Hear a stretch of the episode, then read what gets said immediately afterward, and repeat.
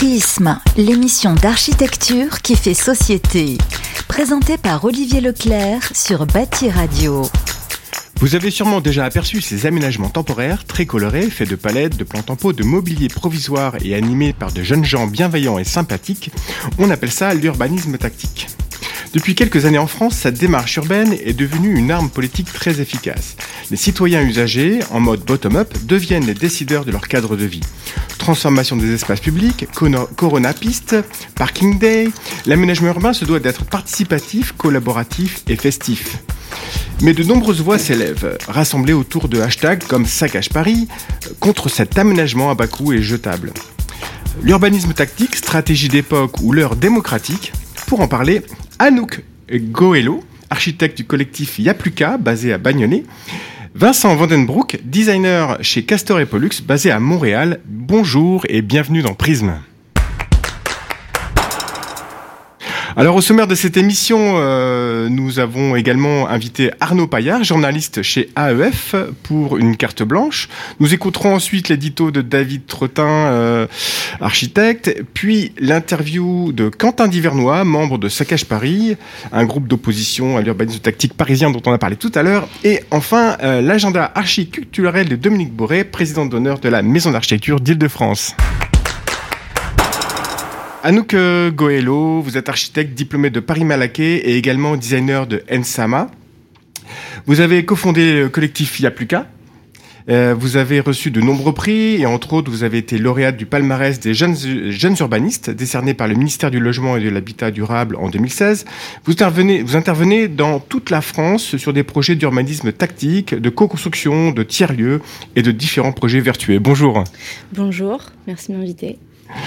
Euh, Vincent Vandenbroek, vous êtes designer diplômé de l'ENSI. Vous partagez la direction artistique chez Castor et Pollux, une agence de paysage et design urbain basée à Montréal, cofondée par Stéphanie Henry, Jeanne Faure et Stéphanie Coutret. Vous portez l'ambition de concevoir des villes durables par la participation citoyenne en utilisant le paysage tactique. Bonjour Vincent. Bonjour. Alors pour commencer, avant de débattre et d'entamer de, cette discussion, je voudrais laisser la parole à euh, Arnaud Paillard, journaliste de AEF Info, euh, pour une carte blanche sur l'urbanisme tactique. Bonjour euh, Arnaud. Bonjour Olivier, merci de m'inviter. Alors l'urbanisme tactique, tous concernés. Euh, alors en mars 2020, euh, souvenez-vous, le président de la République, Emmanuel Macron, nous annonçait que nous étions en guerre, en guerre contre le Covid. Les conséquences inattendues de cette pandémie, l'aménagement urbain, c'est à son tour, au déconfinement, paré d'un vocabulaire militaire, euh, avec la diffusion d'une expression qui n'était pas vraiment nouvelle, mais qui, en fait qui a été un peu renouvelée, ou en, tout cas diffusée à ce moment-là. Je parle de l'urbanisme tactique. De quoi on parle en fait? Alors l'urbanisme tactique c'est quoi? Très bonne question, ça dépend en fait des définitions. Dans un contexte post-confinement, on a eu un peu tendance à réduire l'urbanisme tactique à la création de pistes cyclables à la va-vite un peu partout dans Paris. C'est les fameuses euh, coronapistes Oui, les fameuses coronapistes dont on a beaucoup parlé à ce moment-là. 52 km de pistes cyclables temporaires qui étaient censées répondre à l'époque à l'explosion de la pratique du vélo, qui ont été aménagées à grand renfort de plots jaunes assez rapidement dégradés et tout aussi vite décriés, comme le voulait signaler, par leurs détracteurs qu'ils ont accusé en fait de ruiner l'esthétique un peu gris euh, millénaire de la ville lumière. Mais il n'empêche que quand même à ce moment-là où personne n'avait vraiment envie de prendre le métro, enfin je sais pas pour vous, mais par peur de, se faire contaminer, les coronapistes ont quand même incarné euh, dans l'espace public cette fameuse distanciation physique ou sociale euh, qui devait en fait nous permettre de, vaincre l'épidémie. Donc quand même ça a été assez efficace. Mais est-ce qu'on peut réduire l'urbanisme tactique à des plots jaunes installés sur la nuit de Clichy? Alors non, si on en croit la définition de l'AURBA, l'AURBA c'est l'agence d'urbanisme de la métropole bordelaise, L'urbanisme tactique, en fait, développe, je cite, des processus de transformation de la ville plus souples et plus réactifs que les processus de projet plus classiques. Notamment en s'appuyant, pardon, sur citation, là encore, des démarches participatives à forte implication citoyenne. Euh, une autre définition, celle-là, cette fois-ci, d'un urbaniste américain qui s'appelle Mike Lindon. Il donne trois conditions à l'urbanisme tactique. Il faut un, que les interventions soient effectuées à une petite échelle et sur du court terme, que leur coût soit faible et que la démarche soit amorcée, ou au moins accompagnée par les habitants et les citoyens. Et c'est là où ça devient un peu intéressant, parce que euh, selon ces définitions, l'urbanisme tactique en fait ne peut pas faire l'impasse de l'implication des habitants ou des citoyens. Ce que propose en fait l'urbanisme tactique, si on résume rapidement, c'est une, une, réinterrogation de l'espace par la participation des habitants pour rendre en fait la ville plus vivable par petites touches, via des aménagements modestes, en fait, on a pu parler d'acupuncture urbaine, c'est changer la ville par petites par petites touches comme ça. Mais alors ça sert à quoi? Alors à quoi ça sert? Par opposition à l'urbanisme dit classique, euh, que certains appellent du coup stratégique hein, par opposition, euh, euh, qui est basé sur le temps long, la maîtrise des coûts, des procédures. Ça peut être très long. Hein, une ZAC, vous êtes tous professionnels ici, je ne vais pas vous, je, vais pas vous le montrer. L'urbanisme tactique, lui, il permet d'agir rapidement, de faire muter la ville en fait à échelle humaine, sans attendre de longues années avant que qu'un quartier ne mute. Alors sur le papier, c'est génial. Ça permet d'aller beaucoup plus vite. Ça permet de tester des aménagements un peu innovants, comme ça a été le cas pour les, vous souvenez-vous, pour les bancs de la place du Panthéon dans le 5e arrondissement de la capitale, avant qu'on s'aperçoive que ça ne marchait pas très bien, cela dit. Bon, ça permet aussi de tester des usages sur site avant de les inscrire dans le dur comme ces fameuses coronapistes qui aujourd'hui sont en cours de, pérennisation. À New York, par exemple, en 2010, euh, la place iconique de Times Square, que vous connaissez tous, a subi un aménagement temporaire. Cet aménagement, il a pu valider la piétonisation de, cette place. Et un peu plus tard, un, réaménagement plus global et euh, plus durable euh, a gravé en fait cette, cette, piétonisation dans le marbre. Et pour un coût bien supérieur. Hein, je crois que c'était 55 millions d'euros. Bon, ça, ça marche.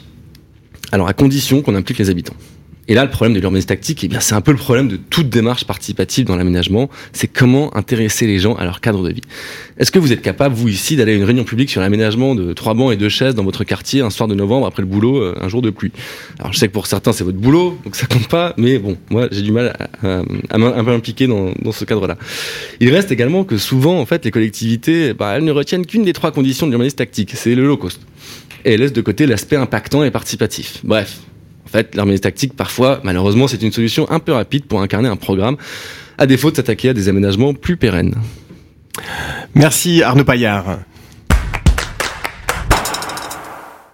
Alors Anouk euh, Goelo, euh, euh, c'était intéressant cette première introduction parce qu'il y a déjà pas mal de sujets qui ont été un peu développés. Alors euh, il y aurait une définition qui se dégage un peu de ça. Ça serait l'urbanisme tactique, ça serait plutôt s'approprier l'espace public pour l'améliorer sans demander l'avis des autorités. Est-ce que c'est quelque chose qui, une définition qui vous parle? Euh, il y a une notion de permissivité dans ce que vous dites, effectivement, comment euh, les, personnes qui vivent euh, dans ces espaces-là peuvent se les approprier et pourquoi pas même les participer à leur transformation. Donc c'est ce que, ce que nous aussi on retient de l'idée de l'urbanisme tactique. Et puis il y a aussi quand même de l'autre côté, c'est-à-dire emmener tout le groupe projet et aussi les décideurs et les gestionnaires dans cette idée de participation. Il y a les usagers, mais il y a quand même tout le reste, l'institution qui, aussi qui fait partie prenante de ces, mmh. de ces démarches participatives et qui, euh, qui, qu'on emmène aussi autour de la table justement pour, euh, pour voir euh, le temps 1 et ensuite donc le temps 1 de l'installation de ces espaces publics temporaires, mais comment on les améliore et comment on entame avec eux des processus de projet différents et, qui vont effectivement jusqu'à la gestion, impliquer les services des villes, euh, ceux qui euh, nettoient, ceux qui vont euh, entretenir les espaces verts, etc., réparer aussi. Donc euh, pour c'est pas qu'un ménagement pirate qui se fait un peu sans, sans l'accord des autorités, ça se fait aussi en concertation avec les services, avec les autorités, avec les avec les et puis aussi avec les usagers. Euh, c'est vrai qu'à l'origine, le mot, il vient aussi de démarches vraiment citoyennes où on s'empare des espaces publics, on vient planter, euh, on vient aussi proposer des fermetures de pour, euh, à proximité des écoles. Aujourd'hui, on retrouve ça dans le langage institutionnel et on essaye de proposer ces modèles-là parce que ça, ça a l'air aussi de, pourquoi pas faire ses preuves aussi sur la manière dont la ville peut être vécue à différents moments. Euh, donc il y a beaucoup la notion de temporalité qui rentre en jeu sur euh, effectivement les espaces publics vivent pas la même chose le soir, euh, la journée, et donc on peut aussi imaginer que l'architecture s'adapte à ces différentes temporalités. Et euh, si on veut aussi euh, rendre cette architecture, enfin cette manière de faire de l'urbanisme pas que pirate, effectivement, euh, ça vaut le coup d'y intégrer toutes les personnes qui font le projet urbain, du politique jusqu'à celui qui, qui, gère derrière. Mmh. Vincent Vandenbroek, vous, qu'est-ce qui vous intéresse dans, vous êtes designer et qu'est-ce qui vous intéresse dans l'urbanisme tactique ou le paysage tactique, comme vous le précisez?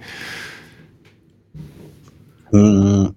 Et eh bien, c'est bah, le, le, le peut-être cette, euh, cette la, réactivité avec laquelle on peut intervenir dans, dans transformer la ville. En effet, c'est euh, moi c'est je m'intéressais beaucoup à l'espace public, donc en venant du, du design. Donc je suis pas je suis pas un professionnel de la ville, mais euh, mais je me par, par contre j'ai orienté euh, usager quand même depuis depuis toujours. Donc on retrouve vraiment les, bah, les mêmes les mêmes intérêts, les mêmes enjeux. Euh, ce qui m'intéresse, c'est le, jeu entre les différentes échelles, beaucoup aussi. Justement, le, fait de, travailler à, l'échelle de la ville, du quartier et de l'objet. Pour, moi, il y a vraiment toujours euh, ce, passage, toujours pour servir bien sûr l'usager, et, bien sûr pour faire euh, vivre chaque petit euh, les micro quartiers, les euh, les placettes. Euh, oui, euh, je, je pour, pour, moi, c'est vraiment un, un, un, excellent outil, après, qui peut être utilisé de plein de façons différentes, donc pour réussir à transformer la ville et euh, la faire réagir aux, attentes d'un moment. Alors, comment vous, vous, faites la différence entre une appropriation un peu sauvage et spontanée et un usage de démarche euh, de démocratie impliquante, vraiment euh, des citoyens Qu'est-ce qui est, qu'est-ce qui est la différence euh, Parce que la limite, elle est un peu floue entre les deux, Vincent? Ben, j'ai l'impression que c'est venu euh, d'une euh, d'action spontanée, peut-être revendicative, justement, de, de, de voir la, les, les, villes un peu immuables et du coup, le, donc des des regroupements de, de citoyens de, de, et de professionnels qui, qui, spontanément ont commencé à entreprendre des, des actions. Aujourd'hui, c'est plus du tout pirate. Je pense que justement les, les municipalités se sont rendues compte que c'était c'était un outil aussi. Donc euh, c'est des vraies commandes, c'est des appels d'offres aussi. Ben, enfin c'est ça, ça, rejoint un peu le, le, le, processus plus classique quand même, mais du, du coup quand même avec euh, bah, avec son fonctionnement quoi, avec justement l'implication, la consultation, euh, donc une présence des citoyens qui est qui est beaucoup plus importante que dans les, les processus classiques. Mmh. Anouk euh, Goello, comment vous voyez ça vous euh, au niveau euh, Est-ce que est-ce que vous vous sentez un peu les héritiers des situationnistes ou cette vous savez cette cette cette, cette ces ruses comme le précisait Michel de Certeau sur justement l'implication des, des habitants pour transformer leur quotidien. Il y a effectivement la dimension de une dimension qu'on entend beaucoup aujourd'hui en architecture, à savoir faire avec ce qui est déjà là et révéler ce qui est déjà là et faire partie aussi de cette situation un peu remarquable et pourquoi pas la scénographie. Enfin, nous on a commencé aussi en mettant en scène un peu toutes ces, ces dimensions euh, ludiques, événementielles même si le mot il est, enfin voilà, il peut avoir des connotations un peu trop euh, flash, etc. Mais mettre en image en fait ces pratiques dans la ville, donc euh, à travers par exemple des, objets qu'on a mis, qu'on appelle opus, qu'on a, on a démarré par une démarche beaucoup plus artistique avant de s'attaquer vraiment à l'idée du projet urbain, etc. Donc en faisant partie de l'espace public, en organisant des, performances culinaires, des, des, des cuisines mobiles, donc en créant ces situations d'appropriation collective, en les mettant en scène et, euh, et, en ça, oui, en créant des, des conditions euh, d'utilisation de l'espace public qui varient, en fait. Euh, comprendre que ces espaces-là, euh, ils vont ils vont accueillir euh, un événement euh, euh mondial, célébrer, en même temps vivre le quotidien et comment comment tout ça, c'est ça fait partie de l'idée de l'espace public. Mmh. Donc en fait, vous créez des conditions pour que quelque chose advienne dans dans, l'espace public, donc des relations particulières. Est-ce que ça se produit à chaque fois ou est-ce qu'il faut y mettre un petit peu d'animation, un petit peu de, de, de bonne volonté bah, notre médium, c'est vraiment le design, l'architecture, l'installation. Enfin, c'est mmh. le design appliqué à l'urbanisme, donc la micro-architecture qui parle. C'est pour ça que ces relations d'échelle, aussi pour nous, elle nous intéresse. Comment ces objets qui viennent un peu contredire ou parfois euh, euh, interpeller, ou justement par la dimension éphémère, changer les pratiques, le temps d'un week-end, d'une journée, etc., euh, viennent effectivement perturber et raconter quelque chose de différent sur ces espaces-là. Euh, voilà. Alors l'exemple de la, vous avez travaillé sur la place des fêtes, mm. donc dans les séries des grandes places parisiennes. Vous avez, euh, quelle est la, votre expérience par rapport à cette euh, cette, euh, ce travail d'urbanisme de, tactique. Cette recherche-action ouais, voilà. Euh, donc il y a eu une mise en place d'un lieu éphémère en fait sur la place euh, qui a été un peu maison du projet, mais qui était euh, aussi présente sur site avec un objet aussi graphique, architectural qui interpelle et qui montre qu'il y a une permanence en fait qui va se passer ici pendant neuf mois et qui aura quasiment euh, pas tous les jours, mais quand même très régulièrement, je dirais trois quatre fois par semaine, la présence d'une équipe sur place prêt à accueillir et à, à faire ces tables rondes aussi. Donc c'est là aussi où on sort un peu des cadres de la participation euh, que vous décriviez, euh, qui peut, qui est pas très, du coup, euh, qui est très passive aussi. Et, et aussi, il y avait toute une dimension qui était assez intéressante, c'est que hum, c'est une place qui est, euh, il y a un marché, il y a aussi toute une pratique informelle euh, de, de, de, cuisine de rue. Donc en fait, il y avait quand même euh, des spécificités, une identité à cette place avec des pratiques actuelles qui ont fait partie du projet, avec des associations locales qui sont venues, qui ont travaillé ensemble. Enfin, il y a eu aussi tout un travail sur euh, finalement euh, qui vivait là et comment ces personnes font la spécificité de cet endroit et comment nous, en fait, on, on arrive à donner une identité à cette place grâce à ces usages et ces pratiques. Donc en fait, c'est pas tant l'usage ou euh, les flux euh, qui vont être en cause, mais plutôt l'identité sociale euh, du lieu. Il y a ouais, effectivement, on, on, travaille beaucoup avec les associations locales, donc ceux qui veulent aussi après derrière faire des choses à Place des Fêtes notamment. Il y a eu après le donc le Capla, le kiosque qui a été posé au milieu de la place. Il y a eu euh, l'aménagement d'un d'un lieu de vie en fait, euh, d'un cabanon beaucoup plus du coup inscrit dans le temps et euh, donc ce lieu-là est partagé par toutes ces associations-là qui ont participé à la recherche action donc aujourd'hui ça a une euh, ça a vraiment une continuité aussi entre l'étude et derrière la maîtrise d'œuvre. C'était pas forcément, c'était pas inscrit dans le programme à la base, l'idée de faire ce kiosque. Vincent Vandenbroek, vous avez travaillé sur des, des aménagements de places un peu similaires euh, au Québec. Euh, quels étaient un peu vos retours d'expérience sur ces pratiques d'urbanisme tactique? Hum, bah, bah, bah, plus, plus, spécifiquement, là, du coup, ça serait par rapport à, bah, par exemple, les, les, la, je sais que vous avez travaillé sur des places euh, qui allaient être aménagées de manière définitive et, euh, et temporairement, vous avez mis en place un, un aménagement euh, fait avec euh, quelques moyens euh, très simples pour créer un peu euh, l'espace d'un court moment, enfin quelques mois, des tests, des, des aménagements temporaires, voir comment réagissaient les habitants. Est-ce que vous pouvez nous en parler un peu? Oui, bah, euh, bah effectivement, il y a, y, a, y, a, y a, vraiment différents types de projets, euh, enfin différents enjeux auxquels ça peut répondre. Euh, cette approche de, du paysage tactique tel, qu'on le définit nous. Et euh, là, dans le cas de, de préfiguration, là, euh, pour un aménagement permanent, euh, bah, par exemple, on a fait des, on, on, travaille avec des systèmes modulaires, là, donc pour tester différents scénarios, donc toujours en, en réponse à des attentes des, des citoyens. Euh, là, c'est euh, si on parle de la place Fleur de Macadam, euh, c'était euh, donc sur un artère commercial, donc donc avec tous les commerçants aussi, tous les, toutes les associations, les, les, toutes les parties prenantes vraiment du, du quartier. Euh, donc il y a plusieurs, ça, ça, permet de tester. Là par exemple avec des systèmes modulaires de, de, de mobilier urbain modulaire, modulaire, ça permet de tester différentes configurations, de prendre directement les retours à l'échelle d'un mois pouvoir tester plusieurs configurations d'aménagement de place et après du coup de faire les préconisations pour euh, pour le permanent. Et en fait, ça typiquement ça, ça, ça garantit vraiment d'avoir un, cahier des charges qui va répondre beaucoup mieux à à, bah, à des attentes euh, sur du long terme. Euh, Anouk Goëlo, quand vous, vous faites le pampe la place des fêtes, est-ce que ça influence euh, les flux? Est-ce que ça influence euh, les circulations des voitures euh, dans, pour le projet pérenne euh, futur? Euh, Pas pour la place des fêtes, parce que c'était déjà des choses qui avaient été travaillées en amont. Donc ils avaient déjà un programme sur la restructuration de, de la voirie, en fait. Donc les, les, plans de voirie étaient déjà faits ouais. avant. Euh... Sur les places parisiennes, les plans de voirie étaient faits euh, en amont sur sur toutes les places, étaient proposés, euh, voilà. Mmh. Après, il y a eu quand même des petits tests. Moi, c'est pas forcément les équipes des recherches actions qui les ont fait, mais avec un peu les des, des sortes de plots béton qui ont été mis pour les circulations, pour voir si ça, mais qui sont encore, on voit encore, par exemple, la porte de Montreuil. Mmh. Enfin voilà, ça a des situations de travaux un peu euh, anticipés qui sont positionnés pour euh, voir si ça fonctionne, mais il n'y avait pas forcément cette question de voirie. Ouais. D'accord, vous, c'est plutôt création d'identité, contrairement à ce que fait Vincent Vandenbroek, ou là où c'était plutôt euh, tester des usages. Vous, vous parlez plutôt de l'identité de la place.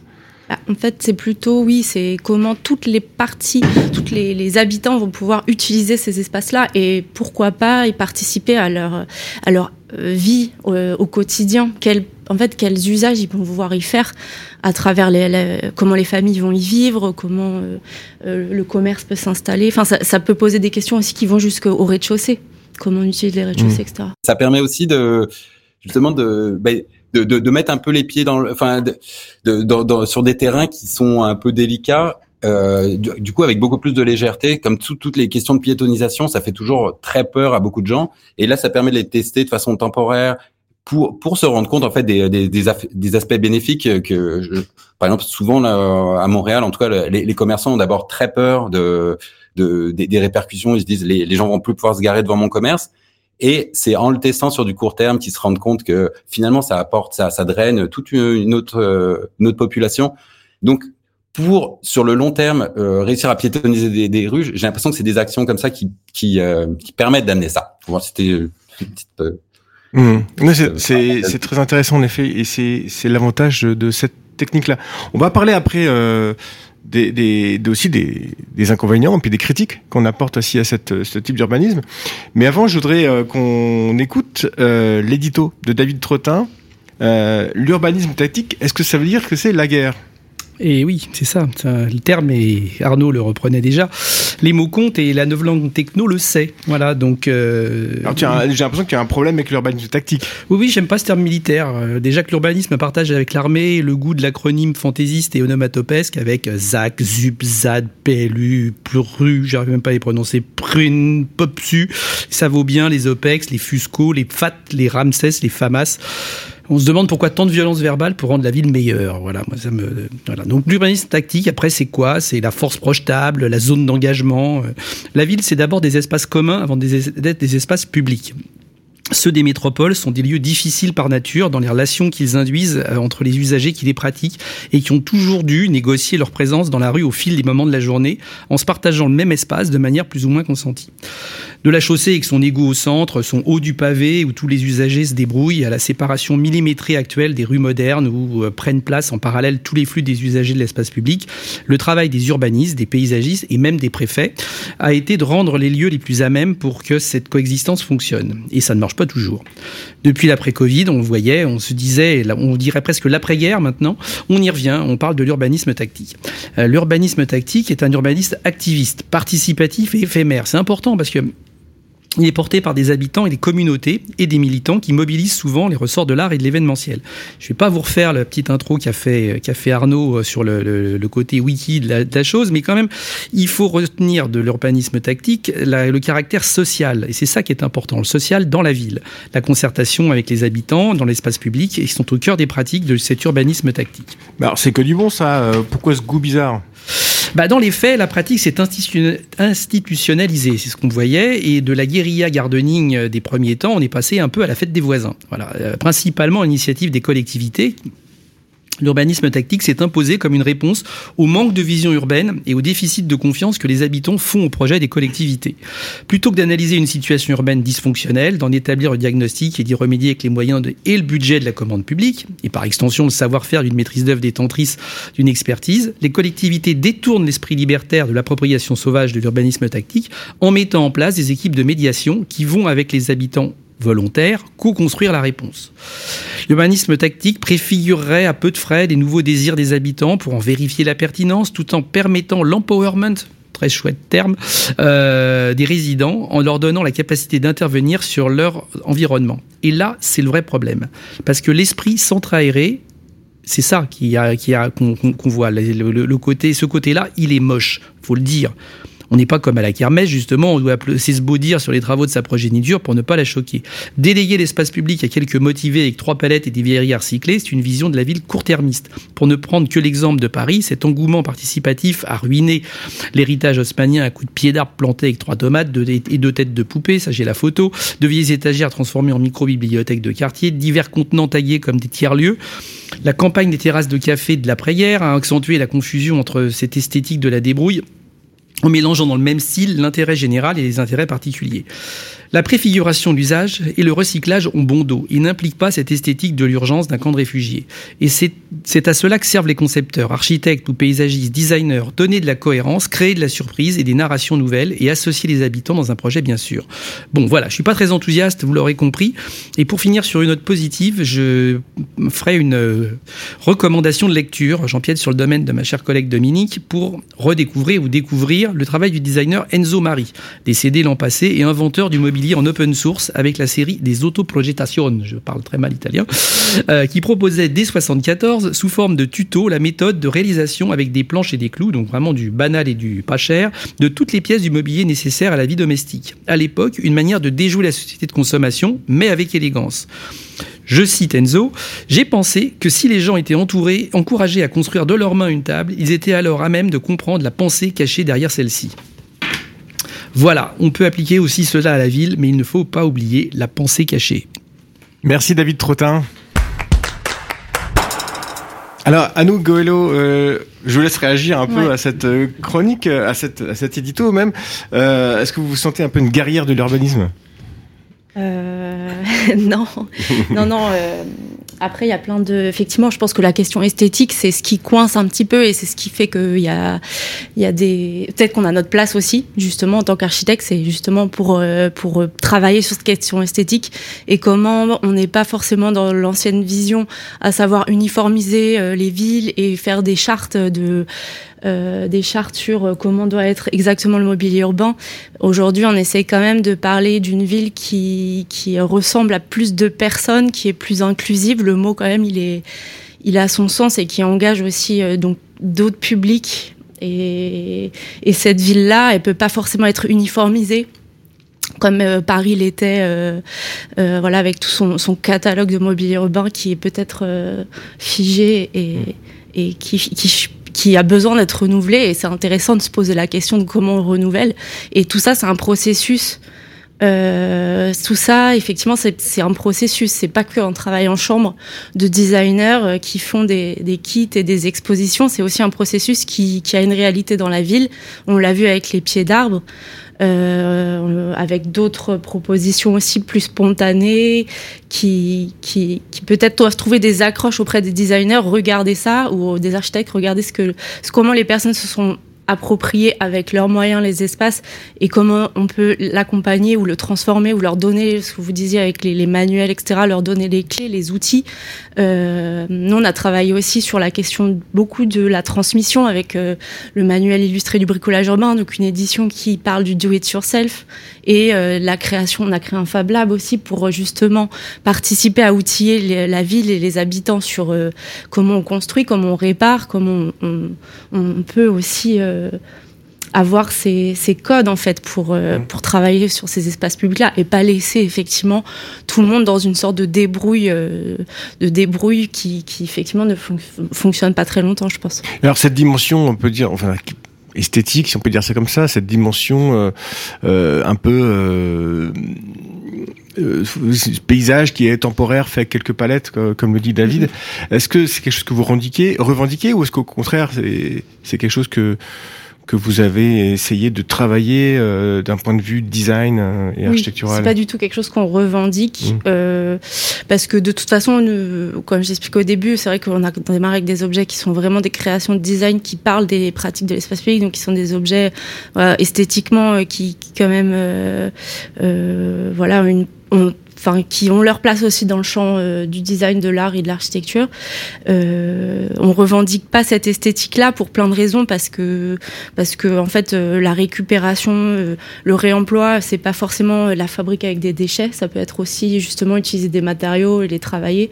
Enfin, on s'inscrit aussi dans l'idée de travailler avec plein de matériaux, mais pas forcément euh, les déchets de la ville euh, pour pour construire quoi. Vincent Vandenbroek, comment vous revendiquez-vous en tant que designer cet euh, aspect euh, un peu temporaire euh, de briques et de broc euh, Ou est-ce que vous travaillez ça au contraire comme un vrai projet de design euh? ben, je pense que ben, oui, oui, du, je pense que le, le, fait que ça soit un espace de, de, de liberté fait qu'on voit toutes sortes de réponses qui sont plus ou moins réussies. Souvent, on est choqué par celles qui sont pas réussies, bien sûr. Je comprends. Euh, et, mais mais, mais c'est ça, ça vient de cette liberté et puis de justement la, la, la spontanéité que ça permet. Donc il y a, y a beaucoup beaucoup de réponses. Après il y, en a des très élégantes aussi. Il n'y a pas que des palettes empilées. Et euh, et, euh, je trouve que la diversité est riche. Au début justement c'était beaucoup des palettes. On, là on voit des quand même des réponses qui sont souvent ben, euh, beaucoup plus travaillé aussi au, au, niveau, au niveau de l'intégration. Après, c'est très différent aussi. Euh, c'est vrai qu'à Montréal, on est dans une ville qui parle plus de cette liberté où, euh, où c'est beaucoup moins figé puis euh, cadré qu'une qu ville comme Paris. Donc, je pense que déjà les réponses sont très différentes. On intervient beaucoup nous dans des, des, des terrains vagues, des, des, endroits en fait qui n'ont qui, qui manquent qui, qui ont juste euh, qui sont vraiment très délaissés quoi des, euh... Ils sont déjà moches en fait bon après c'est vrai que c'est C'est pas forcément le cas de Paris, mais euh, mais bon, y a, oui, ça peut ça permet d'intervenir déjà dans des quartiers qui sont déjà euh, un peu déclassés, pas très pas beau, ou en travaux ou euh, ou en transition, et d'apporter une touche un peu d'esthétique. Et justement, je sais que vous travaillez par exemple chez Yapluka avec des des artistes on, a même, on appelle même ça des, des urbartistes. Euh, je pense par exemple à Stéphane Chanclan euh, ou à d'autres euh, d'autres artistes qui se sont spécialisés dans le dans l'urbanisme tactique. Est-ce que pour vous c'est aussi sujet à une expression artistique particulière et nouvelle? Bah, Stéphane Chanclan, c'est quelqu'un avec qui on a travaillé pendant trois ans et en fait lui son, son sujet c'était le chantier. Donc en ça, il y a quand même aussi quelque chose à voir euh, sur l'urbanisme tactique. Comment on, vous parlez du moche, etc. En fait, quand on quand on quand c'est un chantier, effectivement, il y a une inutilisation de l'espace et il y a une dimension quand même, euh, voilà, euh, difficile sur la vie au quotidien, sur le, la dimension même esthétique, du coup, qui tout d'un coup un quartier est fermé. Et lui, en fait, son sujet artistique, c'est le chantier en termes de ressources, de performance, de euh, d'image aussi, d'imaginaire dans la ville. En fait, comment cette ville-là accepte ces conditions de transformation et met en scène en fait cette situation qui est le chantier. Et, euh, et donc c'est en ça que cette, euh, il y a eu cette collaboration avec cet artiste-là. Beaucoup de graphistes aussi qui travaillent sur l'urbanisme tactique. Euh, en tant que, par exemple, vous parlez des des, graphistes qui font des interventions auprès des pour la démarche participative, etc. Mmh. La signalétique, graphisme. Oui. Oui, ça fait partie aussi. Oui, mais ça c'est un peu. Euh, après c'est. Bah après c'est les. Oui, c'est moins ma partie, toute la partie graphisme, mais c'est plus lié à tout ce qui est social design. Donc ça va être plutôt. Euh, pour moi, c'est plutôt la partie participation citoyenne là où ils interviennent, mmh. à savoir euh, bah, comment trouver les nouveaux outils pour travailler ensemble l'espace public. Alors, on... Vincent, oui, bah, bah, sur le graphisme, c'est le, il est euh, travailler avec des muralistes. Je sais pas, nous, on travaille beaucoup justement avec des sur la peinture au sol, les puis les, euh, les murales. C'est des façons aussi très rapidement de transformer un, un endroit qui euh, qui, qui est juste un des, des patchages d'asphalte et de béton complètement délaissés comment le transformer avec très peu de moyens. Et du coup en effet euh, là par, par des interventions euh, graphiques euh, à, l'échelle de l'espace urbain c'est c'est une façon d'intervenir rapidement. Donc c'est vrai que c'est un, un, un, des outils très concrets là sur le terrain de, de venir travailler donc, à condition que ce soit un peu maintenu dans le temps un peu cadré dans le temps parce qu'après ça se ça se ça se, ça se dégrade assez vite. Et c'est surtout ça que les gens critiquent. Je pense que c'est le côté un peu dégradé. C'est vrai que c'est joli euh, les, les, trois premiers mois, puis après ça part un peu en cacahuète. Ouais. Euh, c'est toute la condition effectivement du dé que c'est une partie du processus de projet euh, parce qu'en fait c'est quand même une c'est une méthode c'est une méthode hein. on fait euh, on crée petit à petit c'est pas une finalité en soi c'est pas parce qu'on a créé cet aménagement que enfin on oppose souvent la dimension temporaire et durable. Nous c'est pas du tout notre manière de, de, travailler. On pense au contraire que l'idée du tactique c'est plutôt une idée de faire durer un projet dans le temps et de l'inscrire dans un temps long d'évolutivité d'évolutivité, pardon, de modularité, etc. Euh, mais du coup, oui, il faut être capable de, de transformer un peu, euh, de venir réintervenir à plusieurs moments dans le projet, enlever, transformer et d'être d'accord au départ sur oui, ça, cet, cet aménagement-là a été fait avec très peu de moyens. Euh, mais il faut être capable de retrouver des, des, des budgets ou quoi pour le pour l'améliorer euh, des années après. Quoi. Vincent. Oui, bah, nous, euh, comme réponse là, ça aussi, pareil, au, au début, euh, c'est euh, un processus qui, qui, qui, se crée et s'améliore en, en, permanence. Mais on a mis en place justement des, des brigades de castors euh, pour pour entretenir les projets. On s'est rendu compte que c'était un élément clé parce que c'est vrai qu'on produit avec avec très très peu de moyens quand même par rapport à un aménagement pérenne classique. Et, euh, et par contre, l'entretien ne peut pas être fait par les services municipaux classiques. C'est-à-dire que quand on vient rajouter une poubelle ou euh, un pot de fleurs euh, qui n'est pas sur le réseau euh, déjà planifié, c'est c'est très difficile pour les services de venir l'intégrer à leur parcours. Donc donc en fait, on, on, s'est rendu compte que c'était essentiel d'avoir des petites équipes très simples là qui passent avec un vélo, une remorque, et puis qui vont venir faire l'entretien, arroser les plantes entretenir un site pour pour que justement il reste, euh, bah, qu'il reste, qu'il reste beau, quoi, justement pour, pour parce que on, s'est rendu compte assez rapidement quoi de de sinon de, de cet effet là. Si, si l'espace n'est pas entretenu, si personne s'en occupe, s'il n'y a, pas les associations par exemple sur place, sinon l'idéal c'est en effet quand il y a des, des associations qui qui qui reprennent le lieu. Ça, ça, quand on trouve un le, les sites là qui sont euh, voilà avec les, les, les, opérateurs là qui sont déjà en demande, ça c'est vraiment euh, l'idéal. Sinon, faut intégrer en effet du suivi. C'est un peu ce fameux empowerment dont parlait David. Mm. Alors justement, euh, alors J'aime bien euh, un peu confronter ce sujet d'urbanisme tactique à certaines critiques et je suis allé dans un café parisien à la rencontre d'un représentant de ce fameux hashtag Saccage Paris. Alors vous savez c'est ce hashtag qui est né sur Twitter euh, sur lequel les gens postent des photos un peu horribles de Paris et euh, donc Quentin Divernois qui se présente comme citoyen parisien il est surtout lui tweetos suivi par 10 000 abonnés et dont l'influence dérange les salons de l'hôtel de ville de Paris. On va l'écouter. Je me représente comme membre du mouvement Saccage Paris. C'est un mouvement euh, qui critique de manière la plus factuelle possible euh, les aménagements et les réalisations de la mairie de Paris et qui essaye de dénoncer les dysfonctionnements qui ont pu être constatés euh, depuis ces dernières années. En 2014, j'ai voté pour Anne Hidalgo et en fait la question de l'opposition n'est pas que politique, elle est aussi la question de la gestion d'une ville qui normalement devrait être une question totalement apolitique L'urbanisme tactique, euh, juste pour préciser euh, dans un premier temps, euh, je n'ai rien contre le principe d'essayer. moi, je travaille dans l'ingénierie, le test and learn, c'est une pratique extrêmement courante. donc moi, ce que je reproche à la mairie de Paris, c'est de faire de l'urbanisme tactique, souvent extrêmement durable, pas forcément esthétique, pas forcément bien intégré, et surtout très répétitif. Je peux donner un exemple de la place du Panthéon. Elle a été refaite dans un premier temps pour supprimer euh, les places de parking. Donc ça, c'était l'objectif premier de la ville de Paris. Et euh, elle avait décidé effectivement de faire un réaménagement ambitieux autour de la place, à la place de ces, places de parking. Et finalement, il se trouve que la proposition qu'elle a faite a été refusée par les ABF.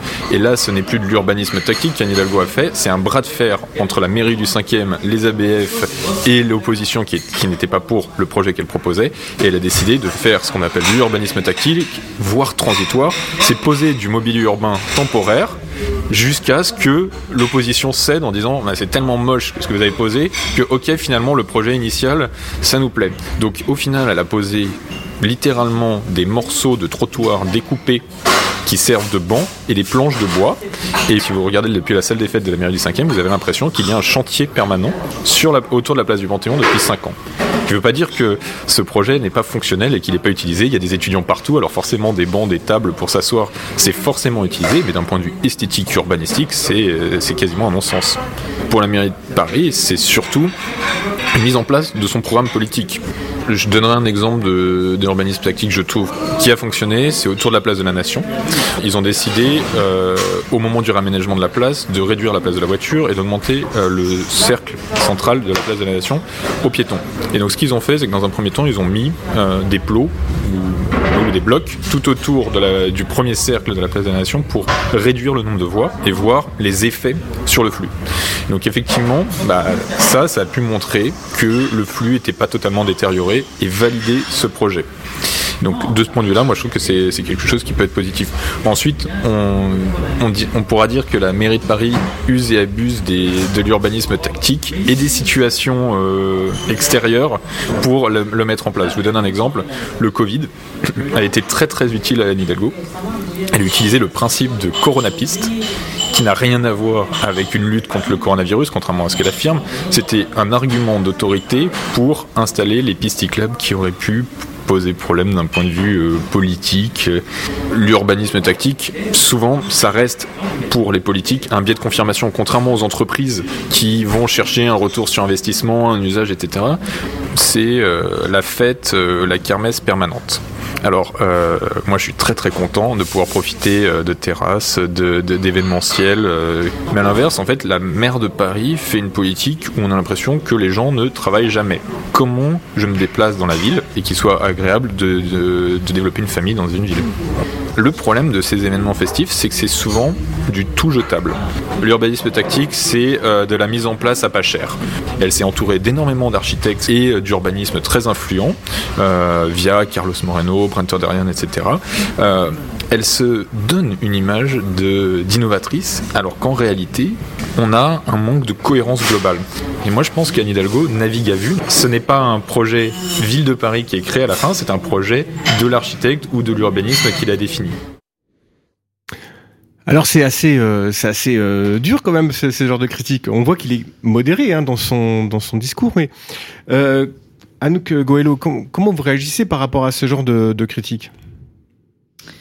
Je vais répondre sur différents points. Il parle de, effectivement de, des places parisiennes. Donc, après, ce qui a été fait, ce qui, ce qui décrit, pardon, ce qui décrit, c'est quand même aussi l'aspect, enfin, ce qui est intéressant quand même dans la proposition d'aménagement, c'est tout ça, c'est quand même réversible. Donc, ça a été posé il euh, y, a, y, a, une acceptation qui est en cours ou pas d'ailleurs, puisque effectivement, je pense que le temps dira si vraiment ces mobiliers-là ont leur place euh, sur cette euh, cet espace-là. Et il y a aussi quand même l'idée que là, ce qui semble déranger, c'est qu'il y a beaucoup d'étudiants qui viennent utiliser cette place et là, pas la, il dit pas le mot squatter, mais voilà, qui viennent un peu déjeuner et, s'installer. Donc voilà, j'ai du, si c'est ça la problématique, parce qu'il parle de dysfonctionnement euh, en termes de projet urbain, mais il décrit aussi un usage peut-être trop intensif ou peut-être que lui n'a pas envie ou eux n'ont pas envie de voir apparaître sur cet espace. Non, non, ça semblait pas ça. Ça semblait simplement esthétique. Enfin, le, le la vie, puisque l'usage, il enfin, il n'était pas, euh, à moins qu'on n'ait pas compris, mais il me semblait pas que c'était l'usage le problème. C'était plutôt la forme et, et, l'utilisation d'une forme euh, agressive quelque part pour servir de bras de fer dans un dans un dans une problématique politique. Euh, est-ce qu'il il dénonce une forme de validation de la politique de la mairie euh, par l'urbanisme tactique. C'est-à-dire qu'en gros, les choses sont déjà décidées à l'avance, on fait de l'urbanisme tactique et ça permet de d'appuyer une volonté politique forte. Est-ce que c'est est-ce que c'est est-ce que c'est ce que vous avez ressenti vous en travaillant sur les places parisiennes? Votre question, c'est ce qu'on peut faire marche arrière finalement quand on a développé ce type de projet Non, est-ce que est-ce que c'est un outil démocratique ou est-ce que c'est une manière d'imposer sa politique?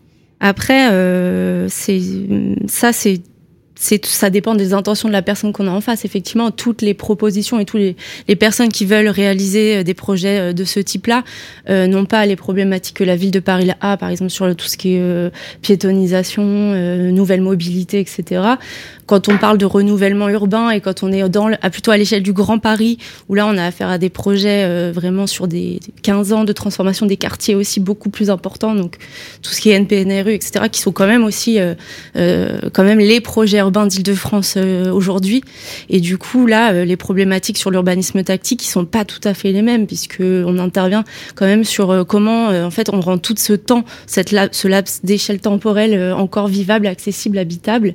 Et finalement, la réponse du grand projet urbain, comment elle trouve des, des portes comment elle s'adapte aussi aux transformations des pratiques. Donc, je dirais que sur l'idée que que c'est que c'est uniquement de la stratégie politique, euh, je dirais qu'en face, on a quand même des outils très puissants de renouvellement urbain qui, qui quand même euh, vont dans un seul sens et qui c'est difficile de les faire dévier. Quand euh, un projet de transformation urbaine est validé, euh, on va 10-15 ans dans cette, dans cette mmh. direction-là, juste à temps que les chantiers soient finis. Et effectivement, l'urbanisme tactique tente aussi un peu de perturber ça et de re-questionner au fur et à mesure ses postures de départ. C'est une sorte de droit à l'erreur et de pouvoir rectifier. Bah, c'est une leçon aussi sur euh, les projets, les erreurs en termes d'urbanisme qui ont pu être réalisées et qui peuvent aussi euh, faire face à des situations de crise financière. Euh, effectivement, euh, aujourd'hui, on a moins les moyens de construire. Comment on peut encore dire on va, on va aujourd'hui détruire un quartier puis le refaire comme ça dans son intégralité? Ça me paraît euh, peut-être risqué sur du long terme de, de parier là-dessus. Vincent Vandenbroek, est-ce que vous avez ce genre de critique aussi au Québec? euh, c'est sûr qu'il y en a peut-être moins virulentes. Et puis c'est pas les mêmes justement c'est pas du tout la même ville à la base. Donc euh, je pense que c'est pas les quand même pas les pas du tout les mêmes enjeux. Euh, mais j'ai l'impression que le alors oui, c'est un outil puissant que que que, que les, euh, les, mairies se sont réappropriés, mais j'ai l'impression que c'est ceux qui qui s'en servent au, niveau de, au niveau municipal sont euh, sont euh, le, le, font pas dans leur, leurs intérêts enfin ne, ne, cherchent pas à détourner cette cette démarche je sais pas mais je, je, sens quand même beaucoup de de bonnes intentions, euh, vraiment très orientées sur les citoyens, pas, pas pour servir un parti ou des, des, des enfin, c'est vraiment utilisé comme un outil de transformation de la ville par, par, les politiques. À Montréal, en tout cas, je le sens plus comme ça que, que, que comme euh, une façon de, de, de, gérer des influences. Là, ce que, ce que, ce que je sentais un peu sous-entendu là dans, dans, dans, le dans cette critique. Euh, après, au, au, niveau de la rap, quand même là par rapport au, côté un petit peu euh, euh, précaire des, euh, des, des, réponses. Il y a des fois où c'est où il n'y a pas d'autres réponses possibles. Là, par exemple, par, rapport à la crise sanitaire là, de, de, de la Covid, euh, ça a permis d'installer vraiment des, des, espaces publics d'urgence quand la ville devient dysfonctionnelle, euh, parce que on n'a aucun outil classique pour répondre très rapidement au manque. Il y a, y a quand il y a plus de, il y a plus de transport en commun, il y a, plus d'école, il y a plus de d'espace en fait où les gens peuvent avoir une vie sociale. Euh, le, la ville perd complètement son sens. Et puis là, là du coup, il faut des outils très rapides pour transformer euh, les quartiers. Et, euh, et là, nous, on l'a, on l'a vu, ça, ça a vraiment permis de faire, bah, c'est ça, de, de, continuer à vivre, de continuer à avoir un lien social, parce que sinon, il y avait, il y avait plus d'endroits en fait. Il y avait, il y avait vraiment ce dysfonctionnement auquel on a pu répondre. Et il y avait, pas d'autres outils. Je pense que ça, c'est sûr que ça. Ça, ça, ça donnait un essor aussi. Les villes se sont rendues compte que c'était en effet le moyen de, de pouvoir répondre. Donc, euh, en tout cas, à Montréal, on a créé beaucoup de petites places comme ça qui permettaient, même en hiver, de continuer à bouger, se rencontrer, euh, euh, parce qu'on pouvait pas le faire ailleurs. Mmh. Anouk Goéo, quand, quand euh, vous êtes dans une situation comme ça de d'urbanisme euh, tactique, euh, c'est c'est pas une zone de confort hein, classique.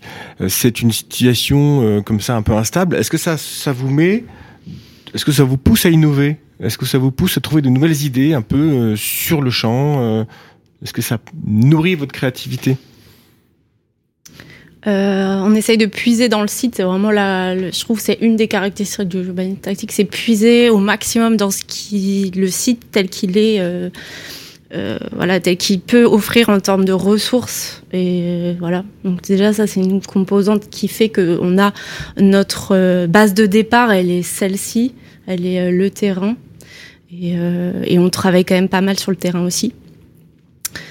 Euh, sur l'idée de l'innovation, oui, bah c'est vrai que c'est des méthodes qui sont complètement. On invente aussi. Euh, on dit que là, ça va durer trois mois. On rephase un peu tout, donc on reconfigure euh, et chaque, effectivement, chaque proposition, par le fait qu'elle, c'est plutôt sur la question de la méthode. Je trouve qu'il y a de l'innovation, c'est que du coup, on réinvente à chaque fois des méthodes de travail en disant, bah, on va pouvoir intervenir là, là, à ce moment-là, peut-être après le chantier, il y a peut-être une réinterro réinterroger le projet. Enfin voilà, c'est aussi, c'est aussi des innovations de méthode. Ouais. Et alors, il parle de David Trottin parlait de la dimension guerrière, mais il y a aussi la dimension festive euh, dans l'urbanisme tactique.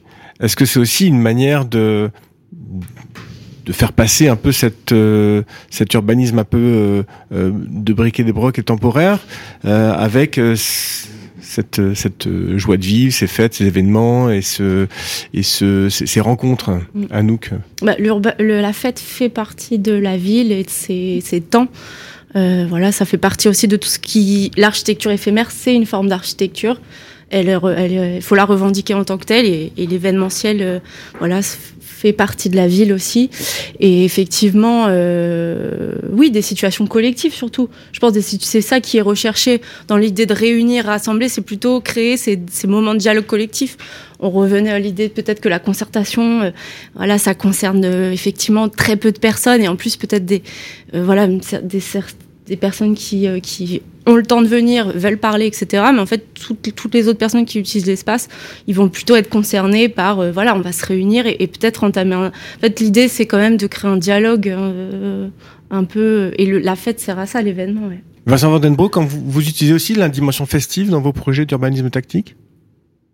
Euh, on, on a moins le côté événementiel. On, euh, justement, on, fait de l'entretien, mais euh, on essaye de faire en sorte que les, sites vivent d'eux-mêmes ou encore mieux justement euh, réappropriés par des par, des, des, organismes locaux. Du coup, on, s'occupe pas trop de la programmation, la, la, programmation, je veux dire événementielle sur un site on, nous, vraiment, on essaie de concevoir des espaces qui vont vivre de même par, euh, par, leur, leur, programmation plus euh, de, fonctionnement. Et donc, euh, donc de créer du, jeu libre, en fait, des, des, objets qui vont parler, enfin, des, une installation qui va inviter euh, des usages. Écoutez, euh, cette émission touche à sa fin. On va peut-être avoir euh, une ou deux minutes pour conclure tout à l'heure, mais euh, je voudrais laisser maintenant la parole à Dominique Boré, vice-présidente d'honneur de la Maison de l'Architecture, pour l'agenda archiculturel de ce mois de novembre. Bonjour Dominique. Bonjour Olivier. Cet agenda se passe à Amiens. C'est jusqu'au au vendredi 16 décembre avec la Maison d'Architecture d'Amiens. C'est un festival de street art iconique i.c.o.n.i.c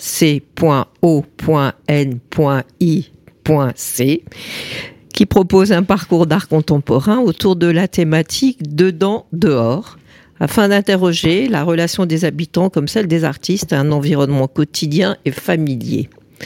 On n'est pas loin d'urbanisme, on est un peu loin d'urbanisme tactique, mais pas si loin finalement. Les artistes sélectionnés, tous résidant dans la région des Hauts-de-France, ont mis la participation au cœur de leurs propositions. Au travers de rencontres et d'ateliers avec les habitants, les œuvres se sont construites comme des objets partagés reflétant la diversité des expériences croisées.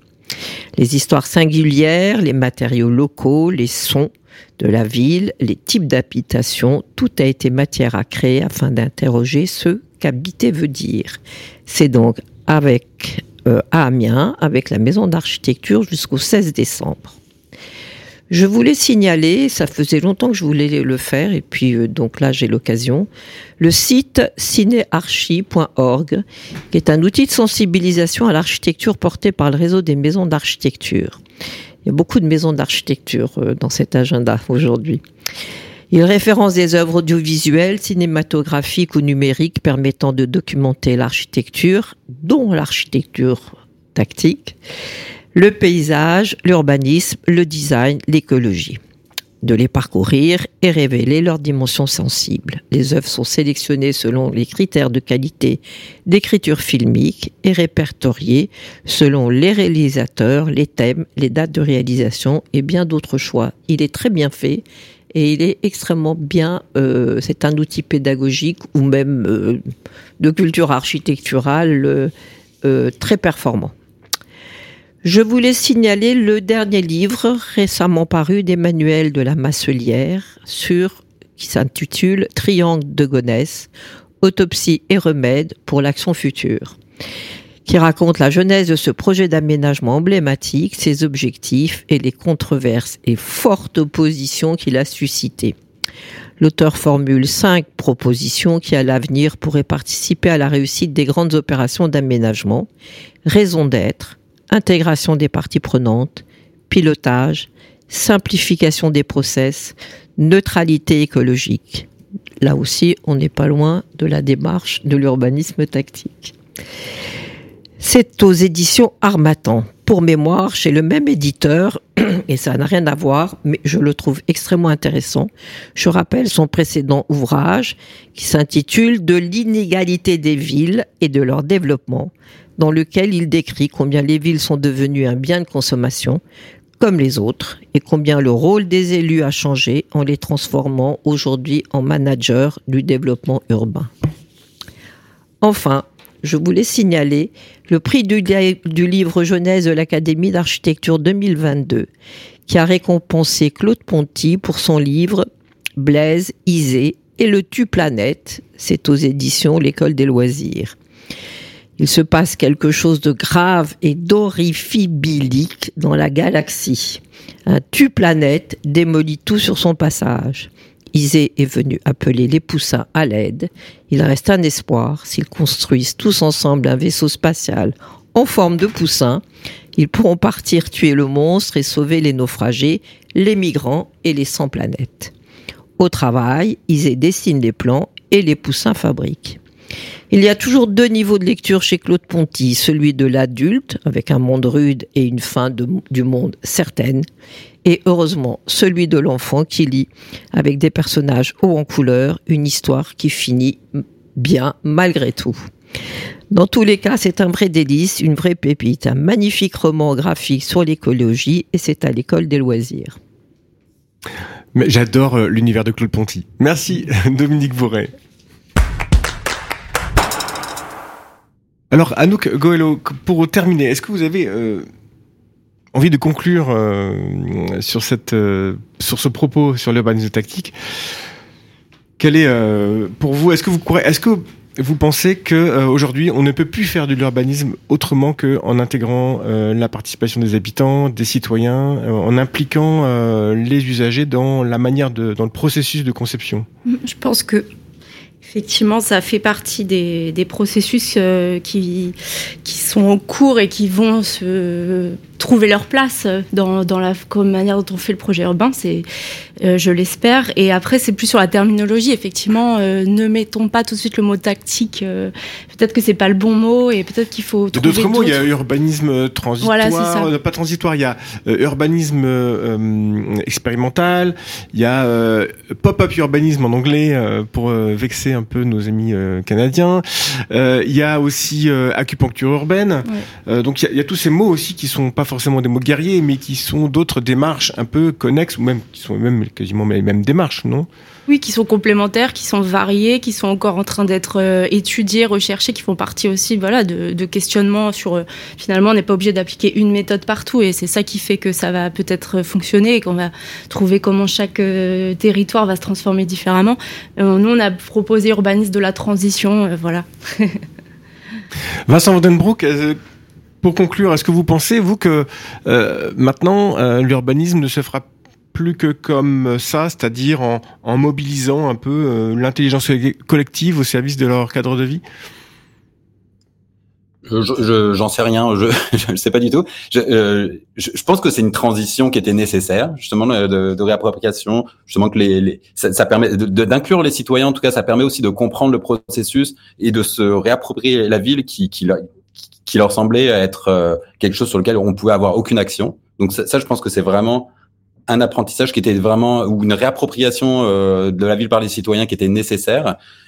Euh, et peut-être que le, la passation, peut-être souvent, on, on réalise aussi que quand on laisse faire les professionnels, finalement, on comprend mieux et puis on, on est, euh, on comprend que le, le, le résultat peut être intéressant. Mais je, je, je sais pas trop si, ça- je sais pas encore si euh, c'est une démarche qui va vers quoi ça va évoluer en fait si c'est si c'est une transition qui était nécessaire ou si euh, ou si ça va euh, s'institutionnaliser un peu et puis que ça va ça va ça, va prendre des formes un peu euh, plus euh, disons euh, que ça va rentrer dans les processus euh, plus traditionnels. Mais je pense qu'on est quand même là, là on est dans quelque chose qui se qui qui bah, qui est en train de se qui est en, qui est en transition quand même.